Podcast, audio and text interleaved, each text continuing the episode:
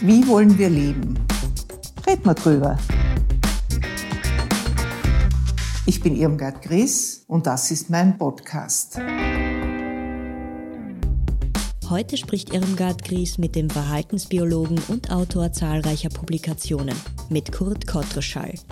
Insbesondere seine Forschung über Ähnlichkeiten, Unterschiede und die Beziehung zwischen Tier und Mensch prägen seit Jahren die Arbeit des Professors der Universität Wien. Außerdem seine zahlreichen Medienauftritte als Experte im Radio, im Fernsehen und im Netz, sowie nun also im Weitblick-Podcast des NEOS Lab. Mein heutiger Gesprächspartner ist Herr Professor Kottreschall. Er ist Verhaltensbiologe und Professor an der Universität Wien, Autor zahlreicher Bücher und auch Kolumnist der Presse, also einer breiten Öffentlichkeit gut bekannt. Und ich würde gern mit einem Zitat beginnen, das ich Ihrem großen Buch entnommen habe, das Sie im vergangenen Herbst herausgebracht haben, über den Menschen. Und in diesem Buch sagen Sie, ich bringe es jetzt sinngemäß wieder, wer wenig weiß, muss viel glauben, um erklären zu können. Und dieses Verhältnis zwischen Wissen und Glauben ist ja ganz spannend. Ich habe den Vortrag einer Wissenschaftlerin gehört und die hat gesagt, es ist paradox, wir glauben Sachen, die wir wissen, nicht. Also wir glauben nicht, was wir wissen und wir glauben, was wir nicht wissen. Wie sieht das nun der Verhaltensbiologe? Braucht der Mensch die Möglichkeit, etwas zu glauben auf nicht fixer Grundlage und hat da so einen Schutzmechanismus, dass er etwas, was er weiß, nicht glaubt. Beispiel, jeder weiß, dass Rauchen extrem schädlich ist. Ja? Warum rauchen die Leute trotzdem? Kommt da nicht auch dazu, dass sie es nicht glauben? Für sich jedenfalls nicht als wahr annehmen? Also ich rauche nicht, aber danke mal für die Einladung. Über Menschen reden und über andere Tiere, das ist irgendwie mein Hobby geworden. Äh, zur Frage, ähm, es scheint schon so, so, zu sein, dass diese Art von Irrationalität ein typisch menschlicher Zug ist. Es war bereits Rupert Riedel, der gemeint hat, äh, Menschen hätten keinen rationalen Apparat da oben sitzen, sondern einen Ratiomorphen. Und das stimmt, das kann man evolutionär begründen, das kann man aufgrund des Baus des Gehirns begründen dass unser Gehirn nicht primär dafür gemacht ist, äh, sozusagen rational zu denken und zu handeln, sondern uns einfach überlebenswichtige Vorschläge zu machen. In der Wissenschaft nennt man das Hypothesen, im Alltag nennt man das Vorurteile. Auf einer guten Uni passiert ja eigentlich nichts anderes, als uns mit unserem eigenen Denken zu sozialisieren, aber auch sozusagen die Einflüsterungen des Bauches mit dem, was uns die, die Ratio sagt, zu harmonisieren. Nicht? Es gibt ein, ein Paper amerikanischer Soziologen, die sehr schön zeigen konnten, dass sogar eminente Wissenschaftler eher dazu neigen, ihre Daten nach dem Weltbild auszurichten, als das Weltbild nach den neuen Erkenntnissen. Und, und das lässt schon tief blicken. Nicht? Sogar trainierte Gehirne sind äh, sozusagen in der rationalen Konsequenz nicht besonders gut. Ja, was kann man da tun? Eigentlich ist ja der Erfolg der Bildung, die wir ja jetzt haben, wir haben eine breite Bildung, wir haben Schulpflicht seit Maria Theresia, der Erfolg der Bildung überschaubar.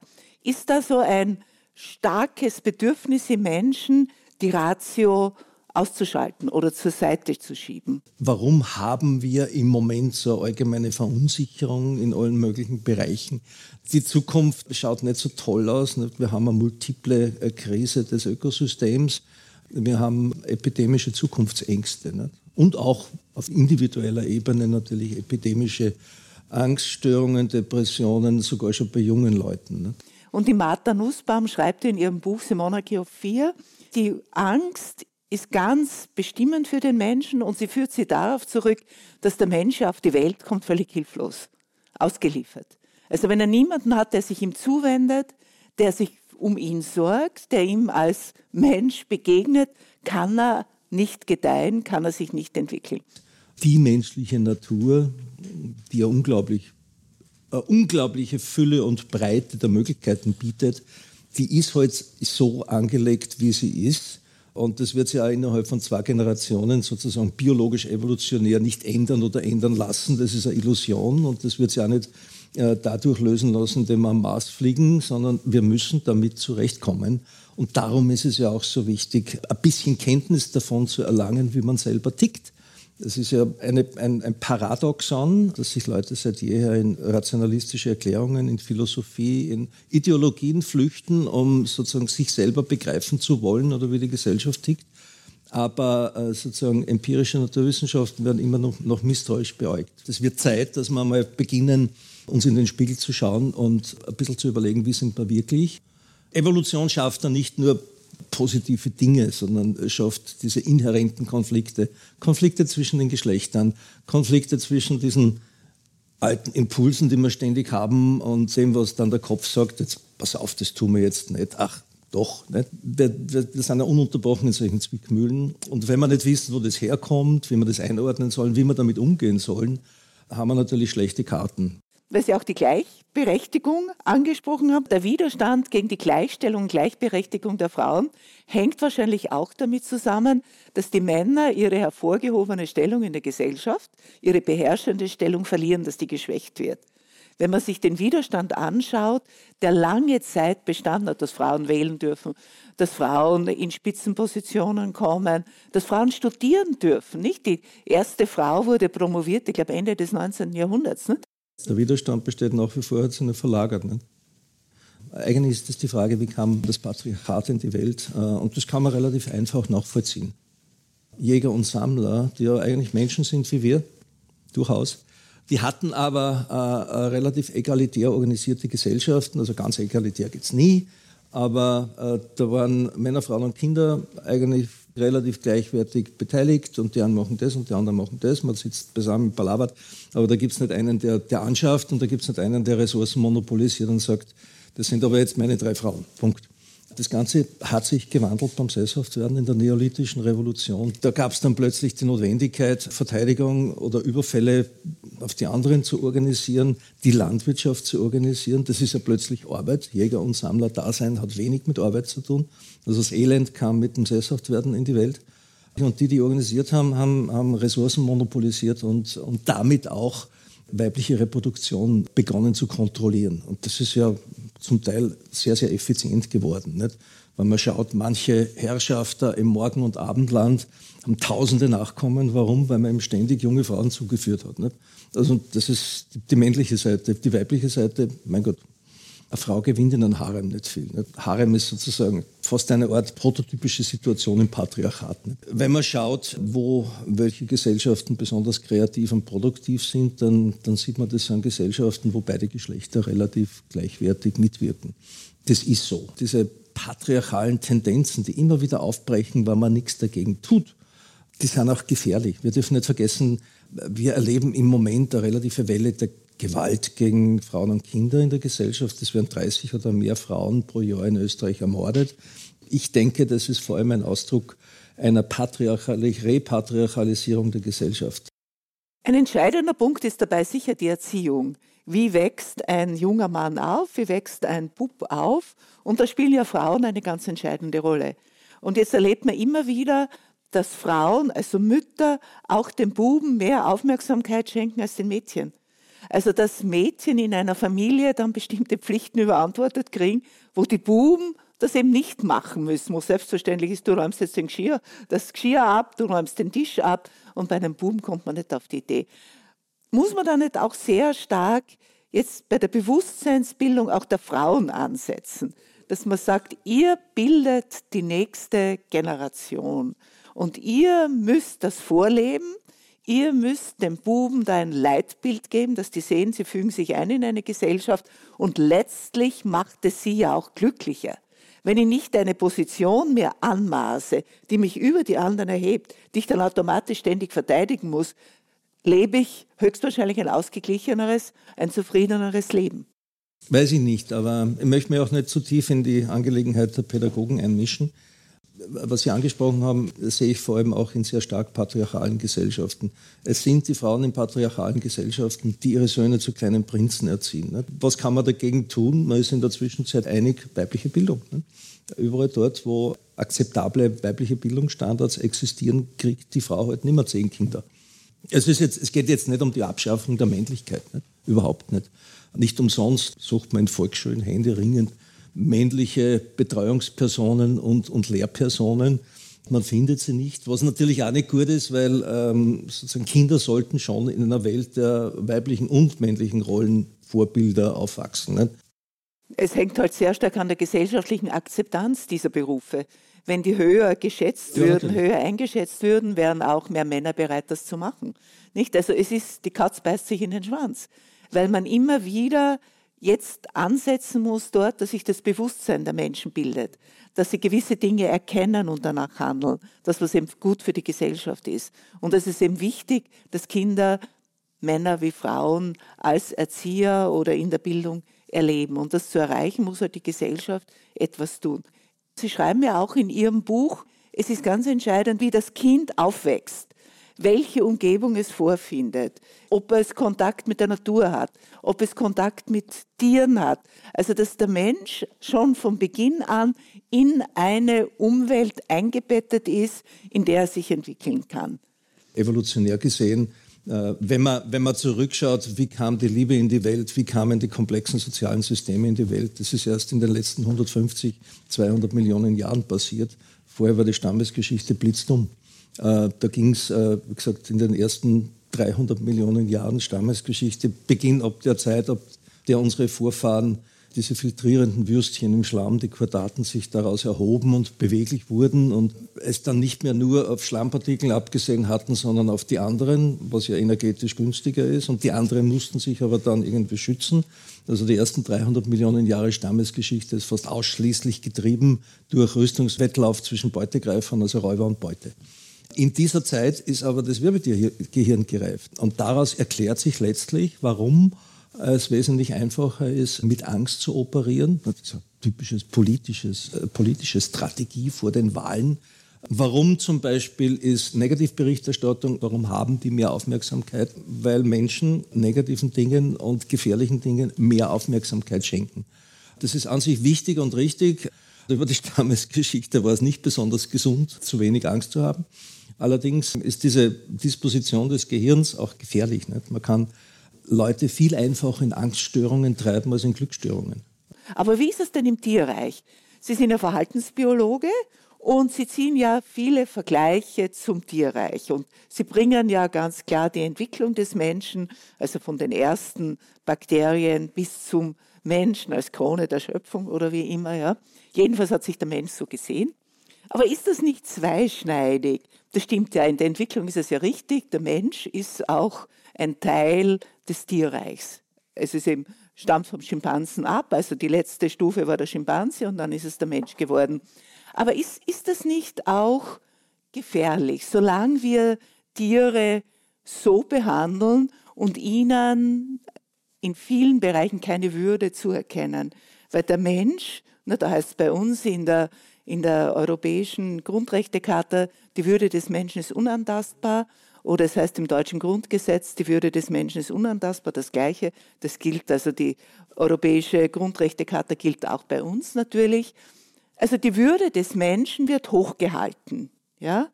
Das Tier, wenn das jetzt ein Verwandter des Menschen, und das ist ein Verwandter des Menschen, das Tier behandeln wir aber in vielen Bereichen so, dass wir ihm keine Würde zubilligen. Wir benutzen das Tier unter ganz schrecklichen Geschehnisse, die wir haben in dieser Massentierhaltung, wie wir da mit Tieren umgehen. Jetzt gibt es eigentlich, glaube ich, zwei Möglichkeiten, mit dem Problem umzugehen. Die eine Möglichkeit ist die, dass ich bei dieser hervorgehobenen Stellung des Menschen bleibe, Krone der Schöpfung, auch daher der Widerstand gegen die Darwinsche Theorie von manchen Kreisen.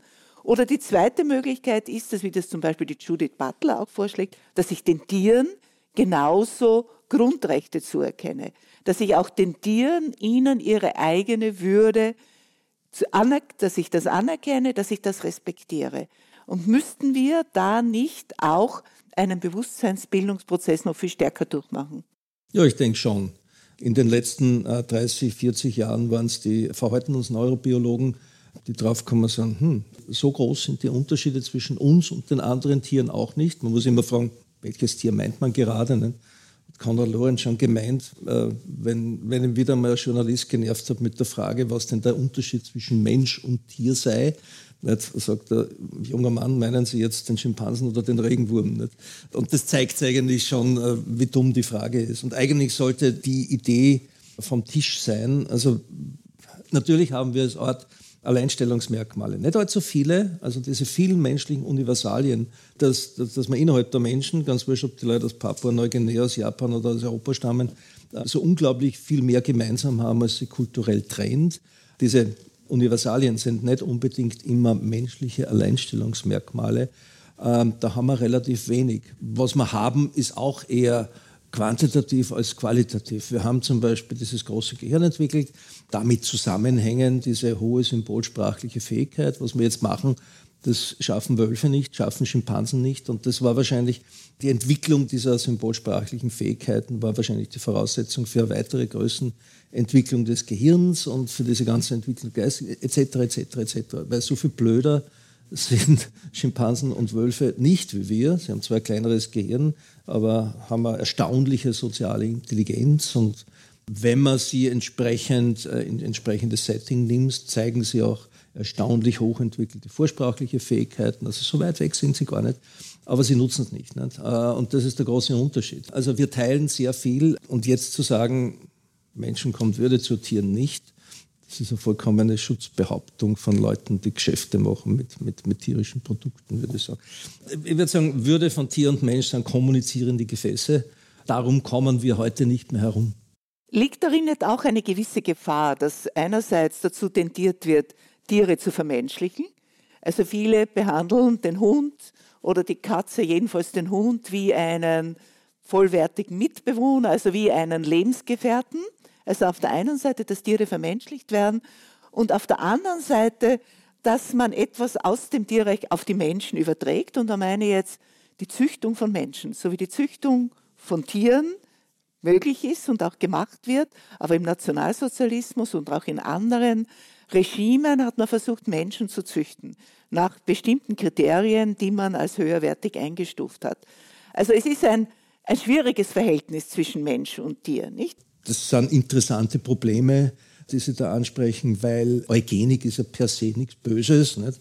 Wenn man Menschen sagt, pass auf, aus deiner Linie kommen diese und jene Erbkrankheiten, ihr, ihr seid Träger, aber ihr, ihr habt es nicht und aus der Linie kommt das und wenn ihr ein Kind habt, dann habt, habt ihr diese und jene Wahrscheinlichkeit, dass sich das ausprägt. Nicht?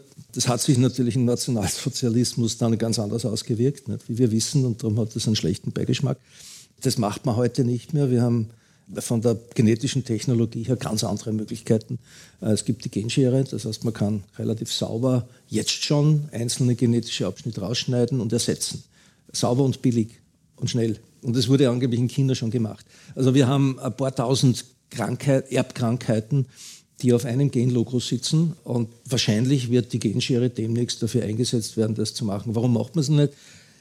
Weil man die Interaktionen zwischen den äh, Genlotsen nur zu wenig kennt. Das heißt, wenn ich jetzt einen Abschnitt rausschneide, dann kodiert er ja nicht nur für eine bestimmte Erbkrankheit, sondern hat mannigfache Interaktionen dem ganzen Genom. Das heißt, ich weiß letztlich erstens nicht, was ich tue, zweitens, also welche Auswirkungen es haben wird und zweitens habe ich damit äh, praktisch in die Keimbahn eingegriffen. Das, das pflanzt sich über die Generationen fort.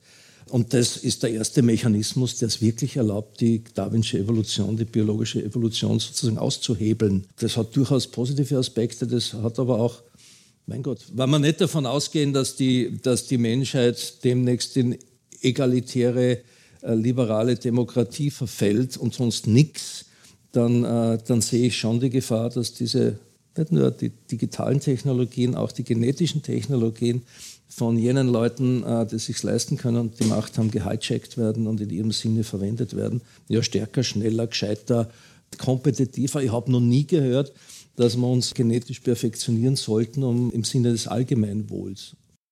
Aufgabe der Politik ist es ja, die Rahmenbedingungen für unser Leben zu gestalten. Wie sollen diese Rahmenbedingungen beschaffen sein? Was ist für Sie als Verhaltensbiologe eine menschengerechte Politik? Dazu muss ich sagen, dass es die menschengerechte Politik eigentlich nicht gibt. Ich muss immer fragen, für wen? Äh, cui bono? Wenn ich heute ein System habe einer absolutistischen Herrschaft, einen Despoten, dann ist das durchaus von ihm gesehen eine sehr menschengerechte Politik, dass er die Macht und die patriarchale Herrschaft hat. Punkt.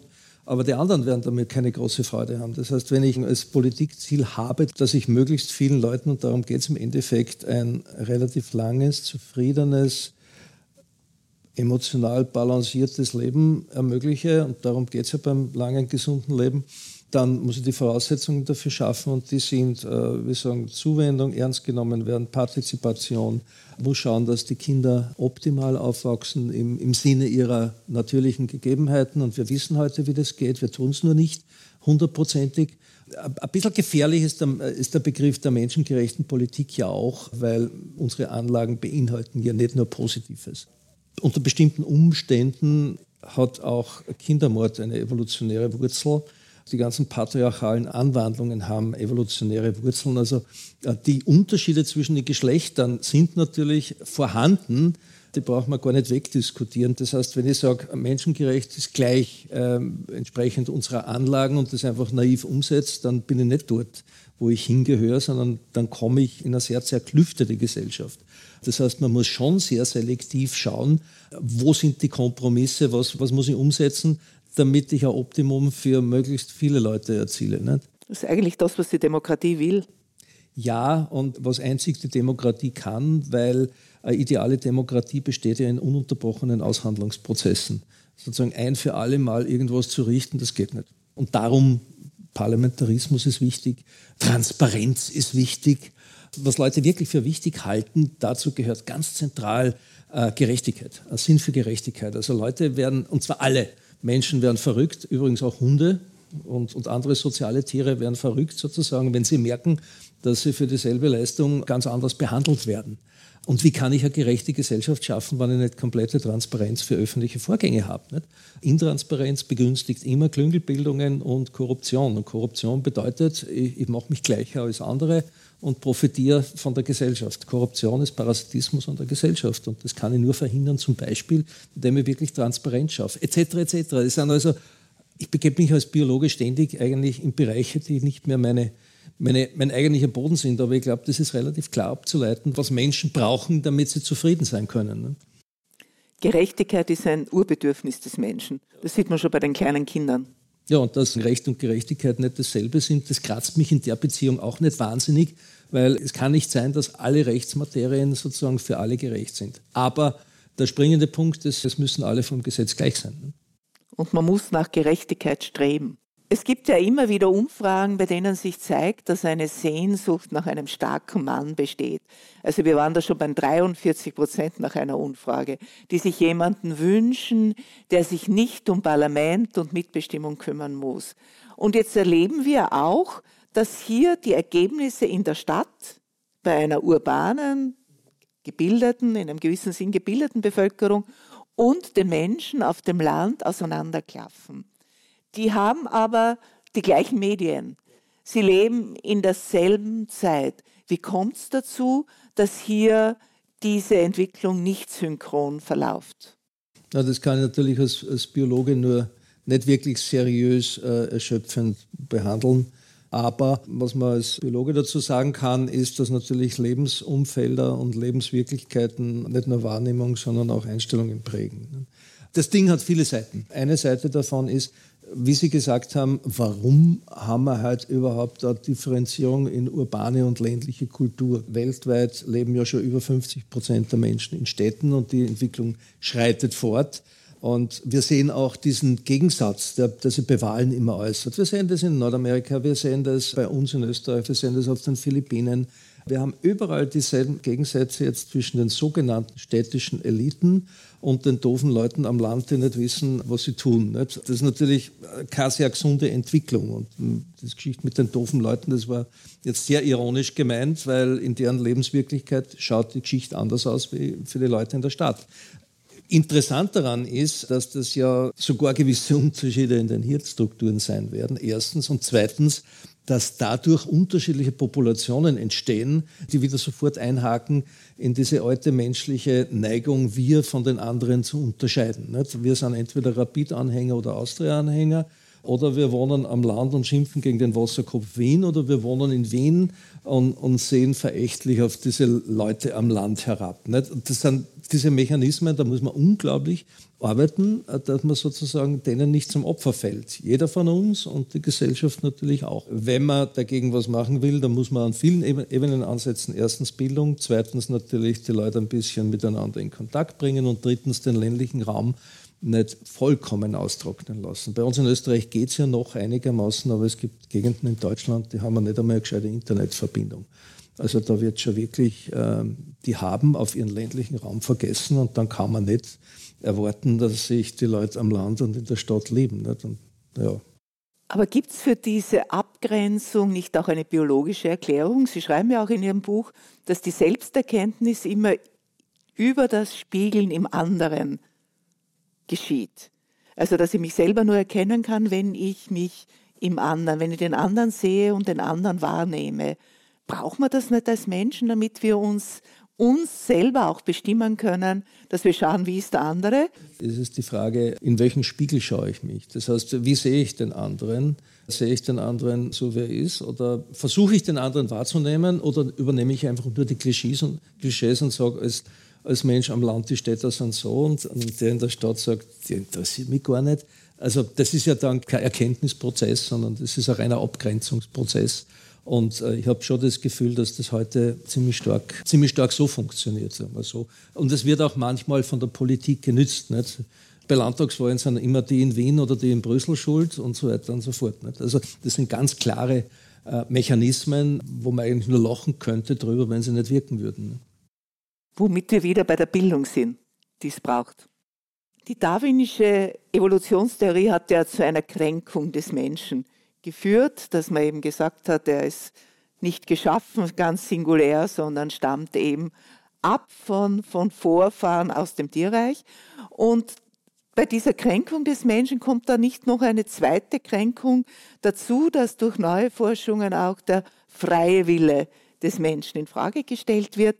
Der freie Wille ist aber die Grundlage dafür, dass wir Menschen verantwortlich machen für ihr Verhalten, dass es ein Strafrecht gibt, dass wir jemanden eben vorwerfen, wenn er sich so und nicht anders verhalten hat und dass er Sanktionen zu gewärtigen hat. Kann der Verhaltensbiologe irgendwie festmachen, wo dieser freie Wille sitzt, wenn man so sagen will? Es trifft absolut zu, dass Menschen aufgrund ihrer vielen Anlagen, die ja nicht einfach determinierend wirken, sondern wo unglaublich viele Schaltstellen eingebaut sind, dass wir uns entweder so oder so entwickeln, je nachdem, wie die Umwelt beschaffen ist. Das heißt, wir haben eine unglaublich breite Möglichkeit, uns zu entfalten, natürlich auch geistig.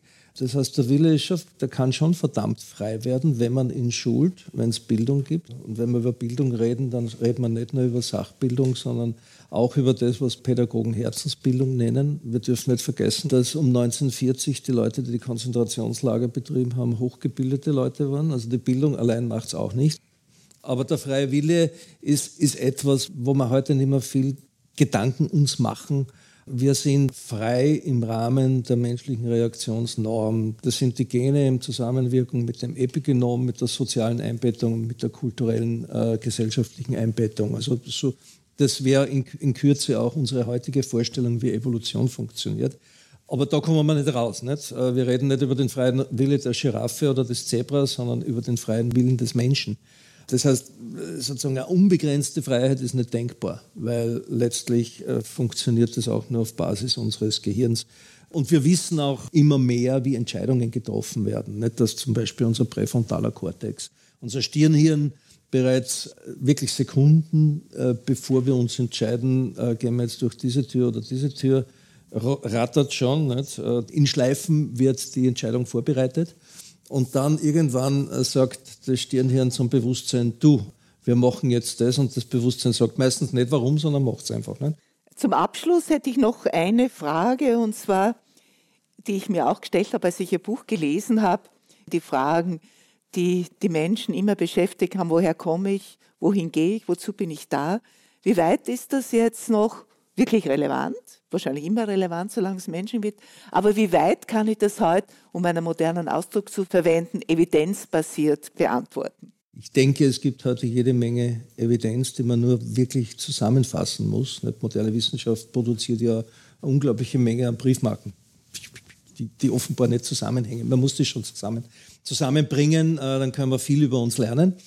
Aber es scheint schon so etwas wie ein Grundmerkmal äh, vom Menschen zu sein, dazugehören zu müssen und sich zu überlegen, woher kommen wir, wer sind wir, wohin gehen wir. Und das ist wahrscheinlich entstanden, als vor 700, 400.000 Jahren zum ersten Mal Menschen, also langsam begannen, wirklich artikulationsfähig zu werden und über Sprache verfügten und wirklich darüber nachdenken konnten. Ich weiß nicht, ob Wölfe und Schimpansen darüber nachdenken. Auf jeden Fall sitzen sie nicht am Lagerfeuer und, und reden darüber. Und wenn einem die Worte dazu fehlen, kann man diese Systeme auch nicht denken, man kann es nicht kommunizieren, man kann keine mentalen Zeitreisen machen. Es scheint so, als wären Menschen irrsinnig angewiesen auf Verwurzelung. Wir haben die höchsten Selbstmordraten weltweit bei den jungen australischen Aborigines und bei den Leuten in Thule, also in Nordgrönland. Warum ist das so? Die haben ihre Kultur vollkommen ersatzlos verloren und stehen jetzt da und wissen nicht, wer sie sind. Also so einfach könnte man sagen. Andererseits, heutzutage, ich weiß nicht, wann, wann ich in die Welt rein, äh, reinschaue, wie viele Leute gibt es, die ständig über sich selbst reflektieren. Ich weiß nicht, ob das nur so viel sind. Und ich weiß auch überhaupt nicht, ob das der Punkt ist. Es wird immer Leute geben, die über sich selbst reflektieren oder über gewisse Bereiche Viele Leute tun es nicht, weil vielleicht die vielen Informationen, die auf, auf sie einströmen, einen derartigen Konkurrenzdruck ausüben, dass sie überhaupt nicht mehr auf die Idee kommen. Oder weil es über jetzt eineinhalb, zwei Generationen so eingeführt ist, dass wenn man ein bisschen unglücklich ist, kauft man sich was Schönes und das ist wieder behoben. Nicht? Also wozu über sich selber nachdenken, wenn wir in diesem Konsumismus eh glücklich werden. Aber ich glaube, das ist ein bisschen ein, ein, pessimistische äh, Herangehensweise. Man bemerkt da bei jungen Leuten schon wieder kritische Einstellung gegenüber Smartphone zum Beispiel. Jede Generation beginnt wieder von sich aus äh, sozusagen über Dinge nachzudenken. Und ich glaube wirklich, das macht Menschen aus. Ich glaube, es sind wahrscheinlich gegensätzliche Entwicklungen. Wir haben ja einen Esoterik-Boom auch in verschiedenen Bereichen. Aber vielleicht kann man das zusammenfassen, dass man sagt, die Kultur ist eigentlich Teil der Natur des Menschen. Absolut, ja. Arnold Gehlen, man muss nicht mit allen einverstanden sein, was er gesagt hat, aber er hat ein Diktum gebracht, das ist ein zeitloser Truismus, dass nämlich Menschen von Natur aus Kulturwesen seien. Und ja, das ist einfach so. Vielen Dank, Herr Professor Kottreschall. Ich freue mich sehr, dass es möglich war, dass wir uns zu diesem Gespräch getroffen haben. Herzlichen Dankeschön. Dank für die Einladung. Apropos, wir haben heute so viel über Kommunikation, über Bildung gesprochen, wie man sich informiert. Und da hätte ich einen guten Rat, der kommt vom Professor Biri, von Peter Biri. Und Peter Biri sagt, wann immer etwas Unbekanntes auf Sie zukommt, dann stellen Sie zwei Fragen. Die erste Frage ist, was bedeutet das eigentlich? Und die zweite Frage ist, woher weiß ich das? Und wenn man diese Fragen stellt und ehrlich beantwortet, bringt man Klarheit in sein Denken. Dieser Podcast wird von Inspiris Film produziert.